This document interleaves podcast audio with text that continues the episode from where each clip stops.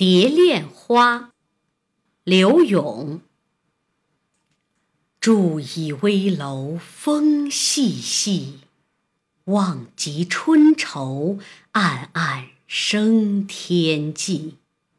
草色烟光残照里，无言谁会凭栏意？拟把疏狂图一醉。对酒当歌，强乐还无味。衣带渐宽终不悔，为伊消得人憔悴。这是一首怀人之作，词人把漂泊异乡的落魄感受同怀恋意中人的缠绵情思结合到一起来写。采用曲径通幽的表现方式，抒情写景，感情真挚。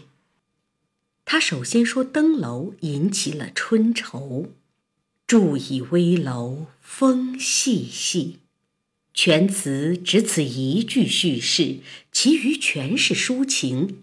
但只此一句，便把主人公的外在形象像一幅剪纸那样凸显出来了。他一个人久久地伫立在高楼之上，向远处眺望。风细细，代写一笔景物，为这幅剪影添加了一点背景，使画面立刻活跃起来了。他伫倚楼头做什么？望极春愁，暗暗生天际。极目天涯，一种黯然销魂的春愁油然而生。春愁又点明了时令，但这愁的具体内容又是什么？词人只说生天际，可见是天际的什么景物触动了他的愁怀。从下一句“草色烟光”来看，是春草。芳草萋萋，产尽还生，很容易使人联想到仇恨的连绵无尽。刘永是借用春草来表现自己春愁的无限。春草容易引起他乡游子思归的感情。楚辞《招隐士》曰：“王孙游兮不归。”春草生息萋萋。柳永是借用春草表示自己已经倦游思归了。春草也容易使人怀念亲爱的人。南朝江总期《赋庭草》云：“雨过草萋萋，连云锁南陌。”门前君试看，是妾罗裙色。刘永是记得旧罗裙，处处怜芳草，在思念他的意中人。这就是那天际的春草所牵动的词人的春愁。究竟是哪一种呢？词人却到此为止，不说了。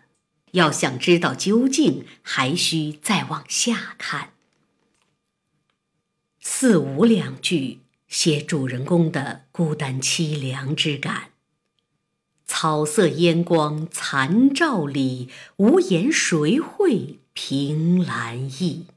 前一句用景物描写点明时间，联系首句“注意”二字，我们可以知道。他久久地站立在楼头眺望，时已黄昏，还不忍离去。草色烟光，写春天景色极为生动逼真。春草铺地如茵，登高下望，在夕阳的余晖下，闪烁着一层迷蒙的如烟似雾的光色。这本来是一种极为凄美的景象，但加上“残照”二字，便带上了一层感伤的色彩。为下一句抒情烘托出和谐的气氛。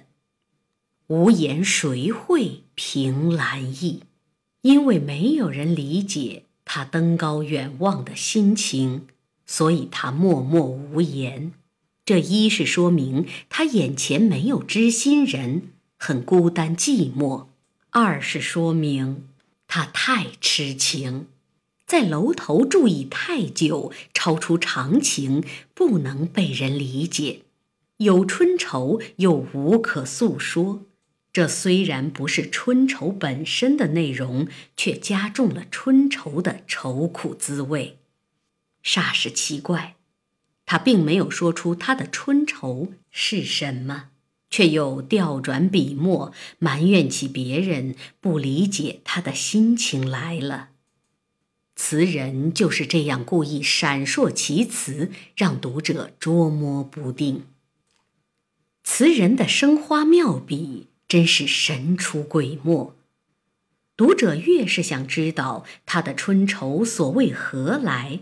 他越是不讲，偏偏把笔荡开，写他如何苦中求乐。愁自然是痛苦的，那还是把它忘却，自寻开心吧。你把疏狂图一醉，写他的打算。他已经深深体会到了春愁的深沉，单靠自身的力量是难以排遣的。所以他要借助于酒，借酒浇愁。此人说得很清楚，目的是图一醉，并不是对饮酒真的有什么乐趣。